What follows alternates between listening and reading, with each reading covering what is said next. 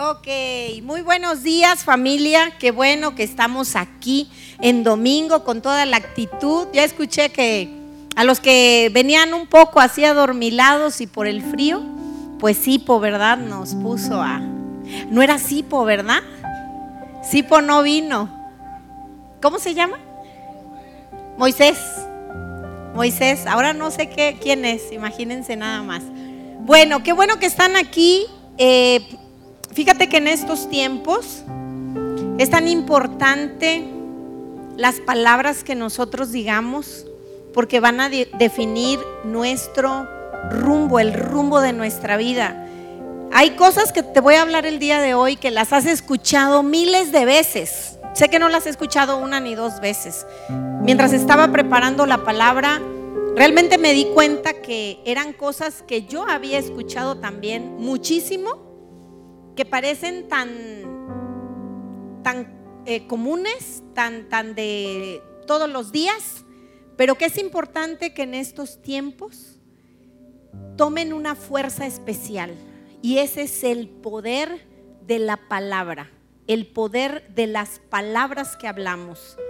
Y bueno, primero me gustaría que oráramos. ¿Te parece bien? ¿Sí? No dejes que nadie ahí en tu carro te distraiga. Más que los nenes, déjenlos. No, no, díganles que van a orar. Eh, enséñenlos. Padre, te damos gracias, Señor, por esta mañana. Gracias, es un privilegio. Siempre lo ha sido, pero en estos tiempos, Señor, es aún más eh, especial el poder abrir nuestros ojos, el respirar normalmente, el levantarnos, el tener la oportunidad de un día más de vida, Señor. Y por eso venimos a tu casa. Queremos aprender más de ti. Queremos aprender a agradecerte, a vivir agradecidos, a elegir las batallas que peleamos, Señor. Y nada mejor que tu palabra para saber cómo hacerlo. Nos ponemos en tus manos y te pedimos que nos reveles de una manera especial lo que hoy vamos a escuchar. Amén. Amén. Ok.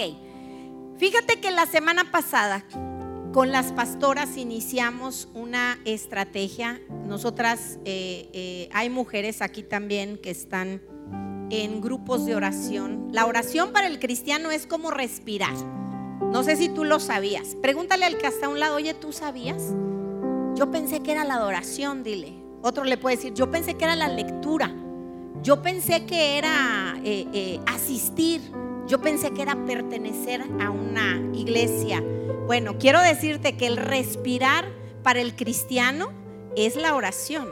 Si no oramos, nos asfixiamos, nos morimos. Entran virus más peligrosos que el coronavirus si nosotros no calefateamos nuestra vida, nuestros pensamientos. ¿Cómo se calefatea? ¿Cómo se protege con brea? Te vuelvo a, lo que te estaba comentando. La semana pasada iniciamos con las pastoras una estrategia de oración que consiste en investigar, consistió en investigar los nombres que les dimos a nuestros hijos y orar, ¿verdad? En dirección al nombre muy padre acá, ¿verdad? La encargada de este, mía de, este, tener, eh, llevar estas oraciones y orar en dirección al significado de sus nombres.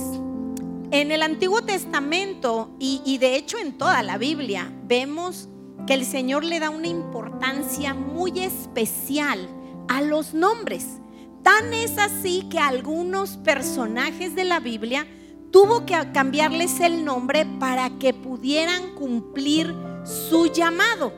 Entonces, eh, fíjate que oramos, empezamos a orar, pusimos un eh, eh, cuadro, ¿verdad? Ahí en, un, este, el cuarto de oración que tenemos ahora, con unos sobres en donde metimos el nombre de cada uno de nuestros hijos o del esposo o, personal, las que no tenían hijos, ¿verdad? les dije que podía ser así.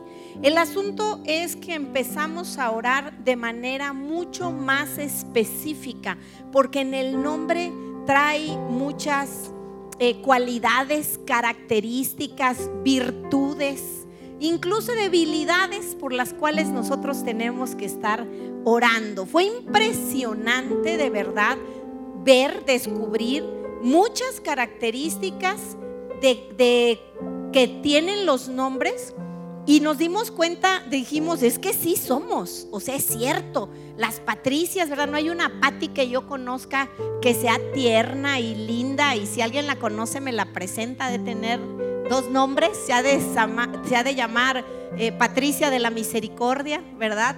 Este, porque las patricias, eh, eh, dice, quiere, quiere decir mujer fuerte.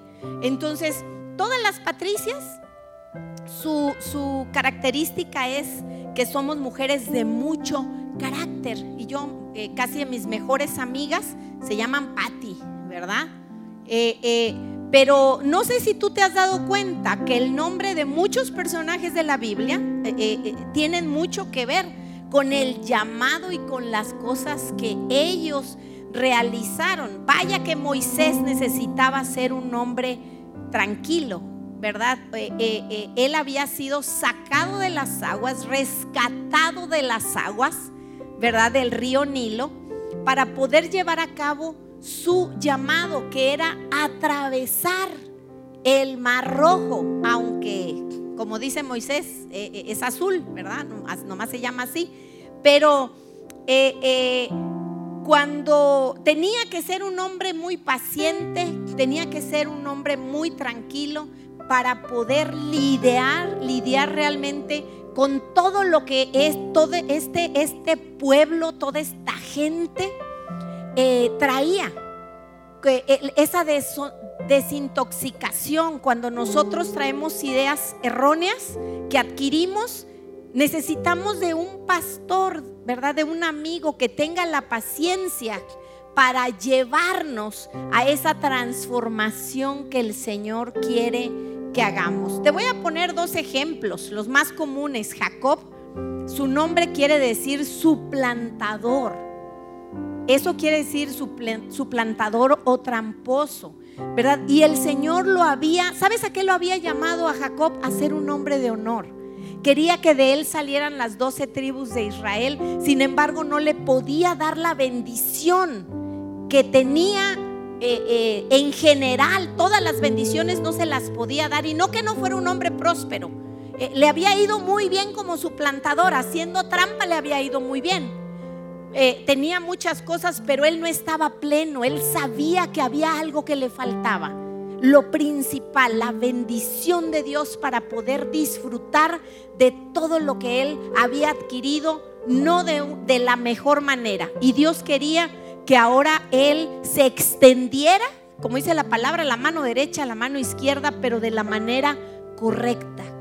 Así que él tiene un encuentro con Dios, él lucha con Dios. Creo que cuando venimos, cada domingo tenemos encuentros con Dios, que su palabra cuando nos empezamos a sentir incómodos es porque estamos teniendo un encuentro con Dios. Si tú te sientes de repente incomodado con la palabra o te empieza a dar así muchísimo sueño, es que estás teniendo un encuentro con Dios y empieza una lucha por no dormirte, por no bostezar, por no aburrirte, por sentirte incómodo.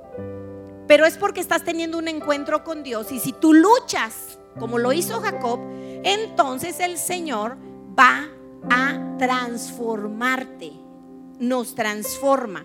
Por eso, en este encuentro que Jacob tiene, Dios le dice, ya no te vas a llamar más Jacob, ahora te vas a llamar Israel, porque eso era lo que Dios le había llamado a Jacob a hacer, ¿verdad? Un, eh, eh, hombre que fuera diferente. Y sucede lo mismo con Simón. A lo mejor como Simón no sabes quién es, pues él es el famoso Pedro, el que tiene las llaves, el que dicen que cada este siempre que uno se muere el primero que ve es a él, ¿verdad? Eso no sé, no viene en la Biblia que él esté en las puertas, pero este pues todos lo decimos y nos imaginamos que él nos recibe. El asunto es que el Simón quiere decir el nombre, el que sabe escuchar. Él sí iba, escuchaba, dejaba todo, pero ¿sabes qué no era él? No era un hacedor de la palabra. Escuchaba y era tan frágil, tan, tan como hoja que el viento mueve fácilmente, se acobardaba a pesar de que se veía que según era muy acá y bravucón. Entonces el Señor por eso desde que lo conoce, para poder cumplir su llamado, le empieza a decir, tú ya no eres más Simón, sino eres Pedro. Es decir, tú no vas a estar cambiando de parecer a cada rato. Tú vas a ser un hombre firme, fuerte, decidido, que vas a creer lo que estás escuchando. Y no solamente vas a ser oidor, porque Simón es el que sabe escuchar, pero vas a ser un hacedor de la palabra. Y eso es lo que el Señor había llamado a Pedro por el por lo que él tenía que hacer, plantar iglesias, extender el evangelio, eh, eh, no acobardarse. Entonces nuestro nombre tiene mucho que ver. Tú puedes decir, pero mis papás no eran cristianos, pero Dios está en todo. Te aseguro que eh, sopló allí, ¿verdad? Este, inspiración a nuestros padres para nombrarnos de esa manera no sé cuántos de ustedes saben que tengo otro nombre. A ver, saquen la mano de sus carros. Ah, ok, los de aquí, ¿verdad? Bueno, tengo dos nombres, Ana, Patricia. Curiosamente, Ana son las iniciales de mi papá, ¿verdad? Mi papá se llamaba, porque ya falleció, Ariel Nájera Aponte. Entonces sus iniciales dan Ana, sin saber, ¿verdad? Que es un nombre que quiere decir gracia. Ese es mi nombre, ¿verdad? Ana Patricia. Aunque le di más por lo de Patricia, ¿verdad? Entonces, quiero hoy que nos hagamos una pregunta y tú, y tú y yo. Cada día, no importa que pensemos que ya lo sabemos y que somos cristianos, quiero que te hagas una pregunta y vamos a hacerla en voz alta. Se la puedes preguntar al que está ahí a un lado. ¿Quién es Jesús para ti? Pregúntale al que está ahí a un lado. Oye, ¿quién es Jesús para ti? A lo mejor tú puedes decir, es mi amigo, es un amigo, es mi padre, es Jesús para mí es mi salvador, Jesús para mí es un espíritu. Pero sabes una cosa, nosotras nosotros necesitamos tener una revelación muy clara de quién es Jesús. ¿Quién es Jesús? Por eso es tan importante que nosotros en comunidad tomemos el modelo de crecimiento porque esto va a traer madurez a nuestra vida para que nuestra vida no sea, soy cristiano de 20 años y me siguen pasando cosas terribles, sigo siendo Simón. Alguien que escucha solamente pero no hace nada, no hay cambios en su vida. Sigo siendo un Jacob, alguien que, que, sigue tomando las cosas de manera equivocada. No, necesitamos realmente que se encarne Jesús. ¿Quién es Jesús? Es el primer libro que vemos en Escuela de Ministerio y, y esto empieza a traer madurez a nuestra vida y empieza a traer poder, porque Jesús, la palabra, Él es el verbo, es poder de Dios. En este tiempo se hace tan, tan importante, tan necesario que retomemos esto. No podemos decir, sí, no voy a a, decir que no están sucediendo cosas en el mundo, que este virus es un problema terrible, que las estadísticas y que el número de personas y que los hospitales abarrotados, eso no lo voy a quitar, es definitivo. Pero aquí, justamente aquí, para este momento, tú y yo hemos eh, llegado. Como dice, eh, como decía la, la reina Esther. Hemos llegado para este momento de darle poder a la palabra, para creerla, para decir, yo sé, es cierto. Yo sé que las situaciones ah, e, en el mundo están de esta manera. Sé que este virus está haciendo esto. Que ahora los de, bueno, ahora yo me cuido mucho, mucho, porque dicen que antes no me cuidaba tanto, pero porque dicen que ahora está sobre jóvenes y niños. No dije, no, no, no, ahora sí me tengo que cuidar mucho. Es el poder de la palabra.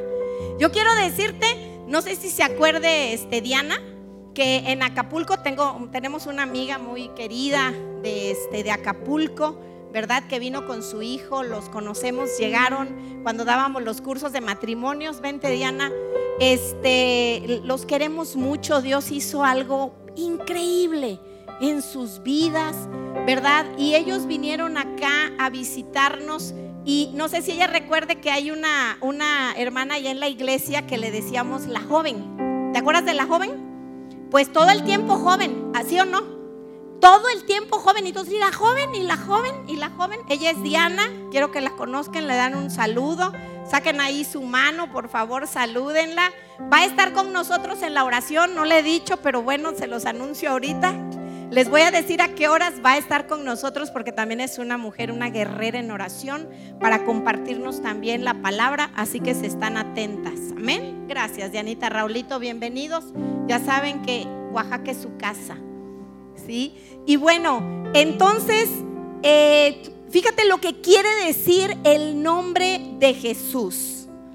Ah, y bueno, eh, otro dato de Diana. No nos pusimos de acuerdo para ponernos, eh, para vestirnos igual. Bajé de repente y cuando la regreso a ver, estamos en el mismo sentir, ¿verdad? Así es cuando está uno, el Señor nos conecta. O sea que ahorita nos podemos subir a la alabanza, ¿verdad, Freddy? ¿Tú no veniste de azul, Freddy? De, azul más fuerte, ¿verdad? Así que bueno. Entonces, fíjate las, eh, lo que quiere decir el nombre de Jesús. En Mateo 1, 21 al 23 nos da mucha claridad con respecto a quién es Él. El ángel le dice a María, vas a dar a luz un hijo y le pondrás por nombre Jesús, porque Él salvará al pueblo de sus pecados. Jesús es salvación. En el nombre de Jesús nosotros decimos, pero sabes, esa palabra no puede perder poder en nuestra vida. Yo siempre digo, yo estoy vacunada con la sangre de Cristo. ¿Verdad? Yo creo en el poder del Señor y ahorita te voy a decir un salmo muy poderoso que todo el tiempo, ¿verdad? Cuando haya así situaciones como estas o cuando esté el temblor ahí en todo lo que da, siempre lo, lo digo. Pero dice, todo esto aconteció para que se cumpliera lo dicho por el Señor a través del profeta cuando dijo, he aquí una virgen concebirá y dará a luz un hijo y llamará su nombre Emanuel, que traducido es Dios con nosotros. Entonces, o se llama Jesús, ¿cómo le iba a poner María? O Jesús o Emanuel. Es como al papá. Al papá le decimos papi, papá, papito, ¿verdad? Eh, eh, mi príncipe, cuando nos dirigimos a nuestro papá. Entonces así Jesús se llama Salvador, pero uno de sus significados, una de sus características de lo que él iba a ser, era habitar con nosotros, estar con nosotros. Jesús vino a acercar el cielo con la tierra. En el cielo hay milagros, en el cielo hay justicia, en el cielo hay sanidad, en el cielo, o sea, las vacunas ya están todas inventadas. ¿Hay alguien que lo cree aquí? Oye, por sanidad de nuestra mente necesitamos creer en el poder de la palabra. Si el poder de la palabra de Dios se pierde, perdemos todo. Todo lo perdemos. Y perdemos poder al orar, perdemos poder al leer, perdemos poder al adorar. Y nosotros necesitamos ese poder que Jesús es nuestro Salvador, que Él vino a habitar en mi vida, en mi vida, en mi casa, y que no importa que yo a veces, o sea, que no lo vea, no importa que a veces yo no lo sienta. No importa que a veces yo esté decepcionada, desilusionada, que las cosas no me estén yendo bien y que, piense, que yo piense que no está ahí porque no es cierto. Él, su característica principal es estar con nosotros. Eso quiere decir, Emanuel, Dios con nosotros. Si nosotros lo creemos y abrazamos esta tremenda verdad, entonces se va a detonar el poder de la palabra de Dios. Se va a detonar el nombre de Jesús y Él me va a salvar en mi vida, va a salvar mi matrimonio, va a salvar a mis hijos, va a salvar mi salud, va a salvar mi economía. Si yo creo en el poder del nombre de Jesús, porque Jesús es la palabra, hay poder en su nombre. Entonces, para Dios Padre era tan importante cómo se iba a llamar, cómo le iban a llamar a su hijo desde pequeño. Aquí, que por eso a la Virgen, bueno, a, María, ¿verdad? Este, virgen, porque pues obviamente de ahí ella lo dice, no había conocido hombre, ¿verdad? En este tiempo. Entonces, su nombre traía consigo las características para la, eh, eh, de lo que él sería de lo que Él iba a hacer aquí. Ahora, si tú le dices Jesucristo, Cristo quiere decir el Mesías, el enviado. Entonces, Jesucristo es, Él es el Salvador enviado por Dios que vino a habitar con nosotros, a acercar el reino de los cielos a la tierra, para que tú y yo tomemos de esos tesoros que hay en el cielo. Porque su muerte, su muerte vino a abrir un camino que antes no existía para la humanidad. Pero es muy triste que Él haya hecho eso y que muchos no lo sepan y siguen viviendo con eh, eh, eh, situaciones difíciles, con, con engaños, con mentiras, con desilusiones, con quebrantos terribles, porque no conocen, no saben que en este tiempo es el periodo de la gracia. A eso se refiere el periodo de la gracia. Que ahora solamente con decir Señor, dice eh, con invocar su nombre, me invocarán. Dice, y yo allí estaré con ellos, les voy a librar de su angustia. Señor, yo yo quiero que tú seas ese Emanuel en mi vida. Quiero que estés aquí conmigo. Sabes, a veces no sabemos qué hacer. Algunas ocasiones decimos, Señor, me siento mal, no puedo orar. No sé si te hay alguien aquí que le ha pasado que de repente las, eh, nos abruman las situaciones del, del, mundo. Porque ya hemos nosotros comentado que aunque somos los pastores, es una responsabilidad y un honor que Dios nos ha dado. Eso no nos exenta de que nos dé gripa, porque los virus igual vivimos en un cuerpo igual, ¿verdad? Sin embargo, eh, eh, tenemos tribulaciones, pero tenemos el antídoto. ¿Qué es un antídoto? Un antídoto es algo mucho, mucho, muy fuerte que contrarresta el veneno que puede entrar a un cuerpo y que puede eh, matarlo, que puede provocar la muerte. Bueno, Él es nuestro antídoto. Él es el antídoto en contra de aquellas, aquellos pensamientos, aquellas ideas, aquellas cosas que de repente no nos damos cuenta. Están en el mundo, nos atrapan, ideas que nos atrapan, que empezamos a, abrazarlas.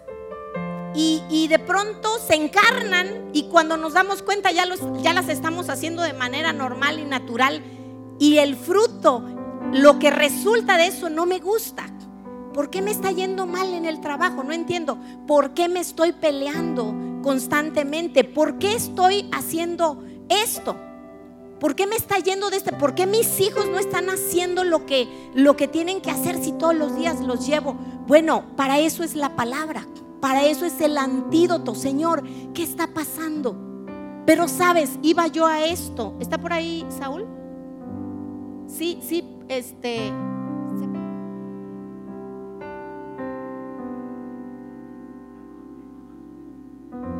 Eh, a veces no tenemos ganas de orar, no sabemos qué decir entre la molestia, eh, eh, el quebranto, las lágrimas. A veces no sabemos qué decir y sabes que por eso el rey David no era rey cuando en algunos de estos Dios le dictó. Él se deleitaba en el corazón, era un hombre que vivía con mucho quebranto, rechazado, ¿verdad? Vivió rechazo de los padres. Eh, y, entonces eh, él, él su refugio y donde encontró su fuerza y su fortaleza fue en el Señor. Y el Señor le empieza a dictar canciones que son palabra llena de poder. Que nosotros a veces, mira, simplemente tenemos que, que escucharlas y empezar a veces a, cantarlas y eso va a hacer un bálsamo en nuestra vida, en nuestro cuerpo, que va a, provocar que nosotros cambiemos de manera de pensar y de sentir.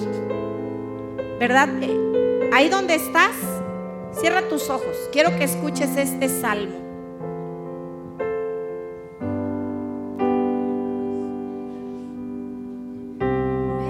Me librarás del cazador, de la peste, del destructor. ¿Alguien aquí lo cree?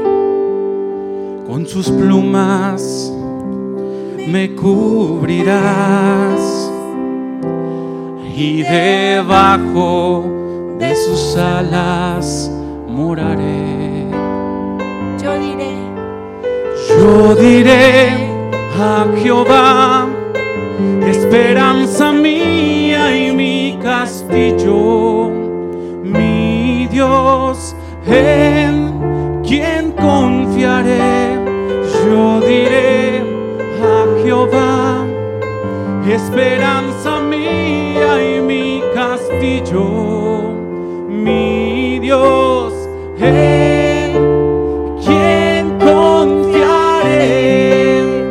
habito al abrigo del omnipotente. Yo moro bajo las sombras del Altísimo.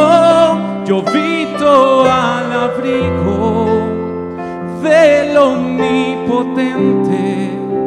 Yo moro bajo las sombras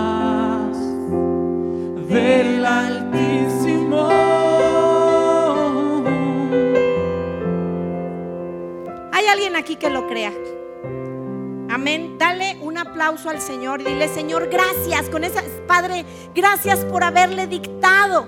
A alguien le costó mucho, alguien sufrió mucho, alguien vivía mucho rechazo. David para poder recibir este Salmo 91. Y alguien más tuvo que vivir en quebranto, ¿verdad? Este hombre que le puso eh, música, vivió un tiempo también de quebranto fuertísimo, de sentir que, que se sentía rechazado, ¿sabes? Yo hablaba anoche con, con este, la pastora Diana y le decía, sabes que en los momentos de quebranto es tan doloroso, nadie quisiera pasar por, eso, por esos momentos, pero es cuando uno también conoce a sus verdaderos amigos realmente. Y este eh, hombre que le puso notas musicales a, este salmo, ¿verdad? Eh, Juan Carlos Alvarado estaba pasando por tiempos de angustia tan fuerte. Él se había equivocado, sí se había equivocado, la había regado. Pero sabes, mucha gente, mientras era alguien, ahí estaban. Pero en el momento que él más necesitaba, la gente se empezó a retirar, pero Dios estuvo ahí. Dios nunca lo abandonó, nunca lo dejó. Empezó a restaurarlo, a levantarlo. Él encontró poder en la palabra de Dios. Dice el Salmo 91.1, el que habita al abrigo del Altísimo morará bajo la sombra del Omnipotente. Dice, yo le diré al Señor, tú eres mi refugio, mi fortaleza, el Dios en quien confío. Hay alguien que hoy de verdad lo diga y se haga carne, se encarne. Tú sabes lo que es encarnar, como cuando una uña se te encarna. Bueno, esto es algo bueno, la uña es muy doloroso, pues, pero también la palabra duele cuando se encarna, porque digo, es que yo estoy viendo otra cosa. Señor, ve mi situación. Padre, ve lo que estoy viviendo, no lo entiendo. ¿Por qué? Si soy cristiano, si te sirvo, si, si oro, ¿por qué me están pasando estas cosas? Tú no sabes si a lo mejor el Señor te quiere revelar su palabra. Es la única manera. David solamente viviendo el rechazo de esa manera, no que Dios lo quisiera. Este es el mundo, en el mundo tendremos aflicciones, vivimos en un mundo caído. ¿Qué esperamos? ¿Por qué nos desilusionamos cuando hay situaciones, cuando hay enfermedades, cuando hay angustias? Sea, Eso tiene que ser así como decir, aquí lo va a haber, aunque sea cristiano, porque vivo aquí. Sin embargo, Dios nos dio el antídoto. Jesús vino a traernos el antídoto, a abrir un camino nuevo. Dice, solo Él, fíjate lo que dice este salmo, solo Él puede librarte de las trampas del cazador y de mortíferas plagas, pues te cubrirá con sus plumas y bajo sus alas hallarás refugio. Su verdad, su verdad, su palabra, recordemos, estamos viendo también en el grupo en casa, estamos viendo la armadura y un, el primer eh, eh, artículo, ¿verdad? Que, que debemos de ponernos de la armadura es el cinturón de la verdad. Nosotros necesitamos ser personas honestas, leales, Por eso aquí, ¿verdad? En comunidad, eh, las mujeres, bueno, somos conquistadoras de manera general. Pero sabes, aquí en Oaxaca necesitamos ser auténticas. Necesitamos ser mujeres no que estemos ocultando las cosas, tapándole las cosas a los hijos, a nosotras. No, tenemos que ser mujeres auténticas, mostrar, mostrar realmente la presencia de Dios en nuestras vidas. Pero los varones también de manera general se llaman hombres de honor. Sabes, el mundo necesita tanto de hombres de honor. Hombres que sepan honrar, respetar, que sepan acercarse a, su esposa, eh, a sus hijos con honor, con respeto, con, con eh, palabras de bendición, porque la palabra tiene poder, era lo que veíamos en el proverbio, el primer proverbio que, ah, no les leí, el primer proverbio es la, la vida y la muerte están en el poder de la boca. Proverbios 18, 21, en esta versión dice, lo que uno habla determina la vida y la muerte, que se atengan a las consecuencias los que no miden sus palabras. Ay, es que ve cómo está. Ay, es que nos están llenando que no sé qué. Ay, no, es que ya viene no sé qué tan dura. Segunda ola, segunda ola. O sea, dice, atente a las consecuencias. Y eso es lo único que estás diciendo. ¿Por qué no mejor si escuchamos eso? No vamos a voltear para otro lado y a fingir que no sucede. Sí sucede. Sí está pasando eso en el mundo. Pero ¿por qué no decimos yo diré a Jehová? Ya se había relajado. No, nadie no se relajen. Mía y mi castillo, mi Dios, en quien confiaré. ¿Quieres ir saliendo de tu auto? Diré a Jehová esperanza mía y mi castillo, mi Dios, en quien confiaré. Yo habito al abrigo del omnipotente. Vamos, díselo al Señor hoy. bajo las sombras Fíjate, dice la palabra de Dios, podrán izquierda. A ver, ve a tu izquierda. Tu otra izquierda. Ah, no, sí, ¿verdad? Tu izquierda. Dice, y caerán diez mil. O sea, mil vas a ver caer a un lado. A la segunda ola vamos a ver caer diez mil. Mas a ti no te afectará nada. Dale un aplauso al Señor diciéndole gracias a mí no llegará, dile. Más a mí no, me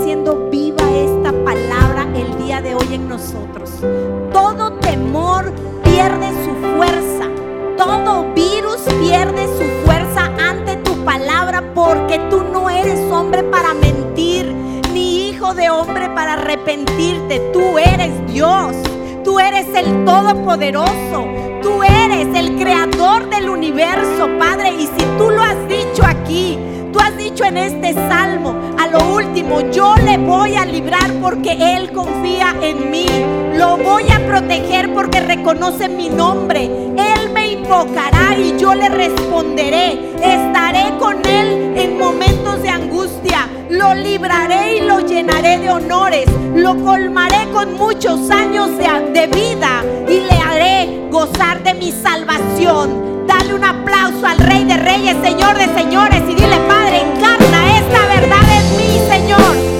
Del omnipotente, yo moro bajo la sombra del Altísimo. Yo habito al abrigo del omnipotente.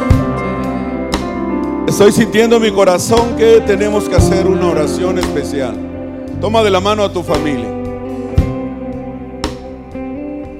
Y que lo que nos dice esta adoración es algo que tú y yo tenemos que llevarnos, llevarnos en nuestro corazón. Cántela suave.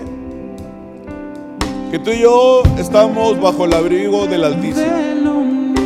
No permitas que el temor entre en tu vida, en tu casa y en tu familia. Hemos estado hablando todo este tiempo, año y medio de pandemia, que si Dios tiene planes con nosotros, que si Dios ha hablado de los planes que tiene para nosotros, Dios lo va a cumplir en este tiempo y en cualquier tiempo. Vienen tiempos para mucha gente que no conoce de Jesús, caóticos, pero para ti y para mí, mientras estemos bajo la sombra del Omnipotente, tú y yo siempre adoraremos y alabaremos al Señor. Tú y yo no confiamos en el mundo, no confiamos en la gente, nuestra confianza está puesta en Jesús. ¿Hay alguien que lo cree? ¿Hay alguien que pueda decir amén? Así que toma de la mano a tu familia, Padre, en el nombre de Jesús. Yo declaro que cada uno de los que hoy estamos aquí, Señor, hay un blindaje poderoso del Espíritu Santo en cada uno de nosotros. Y que toda necesidad que tengamos, Señor, tú eres el proveedor, tú vas a suplir todo lo que nos haga falta, Señor. Yo bendigo a cada uno, a cada varón, a cada mujer, a cada niño, a cada joven, a cada anciano, a cada matrimonio en este lugar. Bendigo su trabajo, su negocio, su casa. Y Padre, y que todo lo que hagan, Señor, tu mano se vea reflejada en cada uno de ellos. La sangre de Cristo derramada en la cruz está sobre la vida de cada uno de los que hoy estamos aquí.